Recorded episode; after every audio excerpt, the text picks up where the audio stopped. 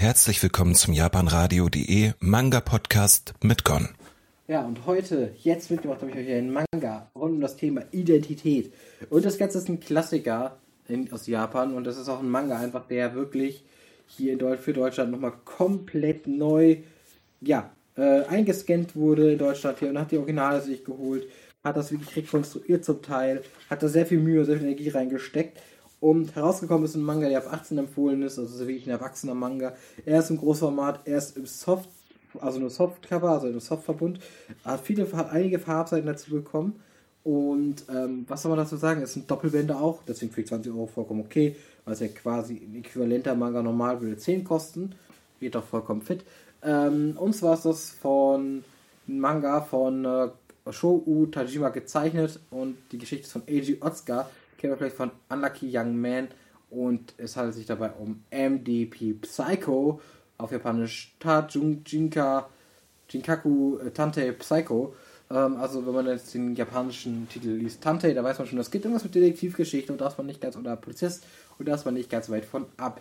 Wie gesagt, 20 Euro soll Band kosten, für 12 Stück wird es geben. In Japan gab es zwei, war es halt 24. Wie gesagt, bei Doppelbänden macht das Sinn. Und damit ist der Manga nämlich auch abgeschlossen.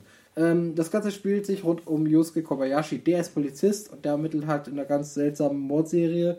Ähm, so ganz, ganz creepy Morde und so weiter und so fort. Ähm, er wird dann irgendwann natürlich irgendwann durch er quasi ermittelt halt und irgendwann wird halt persönlich involviert, dadurch halt eben, dass zum Beispiel seine Verlobte in diesem Moment halt eben ähm, ermordet wird, könnte man so sagen. Und deswegen ähm, wird dann quasi dann ermordet oder wird dann halt, äh, oder stirbt dann im Endeffekt an dem, was da passiert. Und durch diesen Tod oder durch ihren Tod eben ändert sich äh, was und er hat äh, quasi, bringt dann halt eben den Täter um, könnte man so sagen, und wird dafür auch verhaftet. Ähm, tatsächlicherweise stellt sich dann relativ schnell heraus, dass Yosuke Kobayashi tatsächlicherweise nicht nur eine Identität hat. Er hat diverse Identitäten und dementsprechend hat er auch deine eine Störung, sage ich mal, eine psychologische Störung drin und die gehen auch ganz an, sind auch ganz andere ähm, charakterlich, ganz andere Typen einfach sind. Ähm, es ist so, ist es zumindest zu sagen an der Stelle.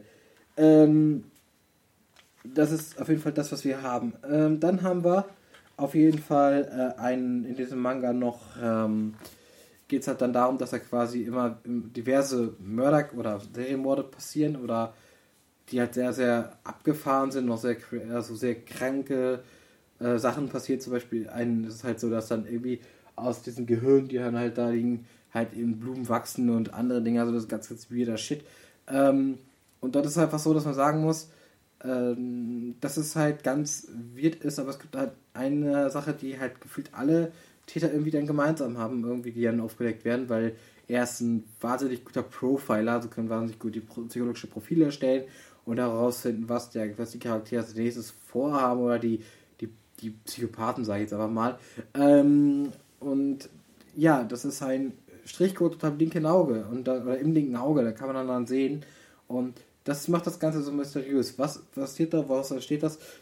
Was man auf jeden Fall sagen muss, ähm, der Manga ist auf jeden Fall ziemlich blutig, ziemlich heftig. Ähm, und äh, für mich persönlich auf jeden Fall ist das eine Empfehlung wert. Äh, dementsprechend kann ich nur sagen, ähm, also deswegen, weil er halt einfach ein Klasse, also es bemerkt wirklich die Liebe, die da jetzt Partei Hayabusa reingesteckt wurde. An Ecken und Enden. Man sieht es an der Aufmachung, man sieht es an dem ganzen, ähm, an den Farbseiten, an allem, was dazu gehört. Das, diese Klappenbroschur, also das, die sich, diese, dieses, das ist schon wirklich, das Coverdesign ist schon krass. Also man sieht auch dieses Gehirn mit dem Auge, das ist schon heftig irgendwie. Und das passt aber auch wirklich wie Arsch auf einmal. Ähm, wir haben ja durchaus so Szenen auch einfach dabei, die ich, die ich einfach so sagen muss, die sind ja wirklich gut gemacht sind.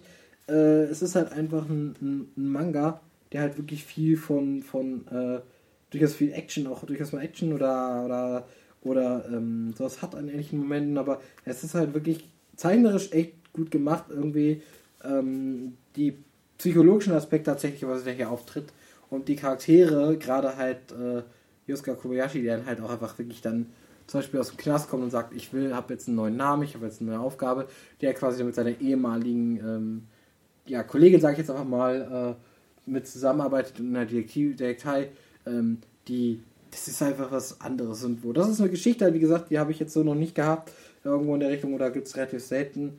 Ähm, dementsprechend ist es halt so, dass man einfach sagen muss, äh, es, es macht schon Spaß, sich das hier, ähm, was heißt Spaß, aber es ist halt spannend.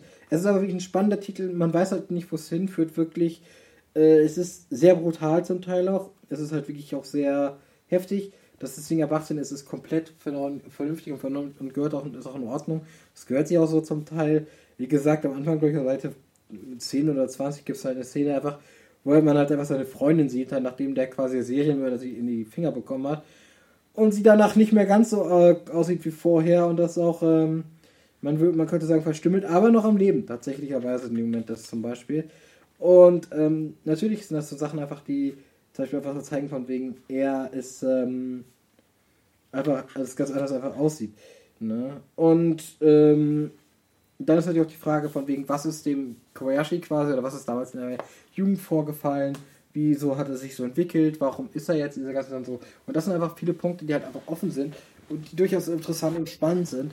Ähm, die Charaktere insgesamt sind ziemlich erwachsen auch einfach und das, sind, das ist im Endeffekt der Grund, warum ich sagen würde, es ist auf jeden Fall für mich, für jeden Mystery oder jeden Detektiv-Fan oder sonst was, der auch ein bisschen was Erwachseneres haben will, auch durchaus Blutigeres haben will, auf jeden Fall eine Empfehlung wert.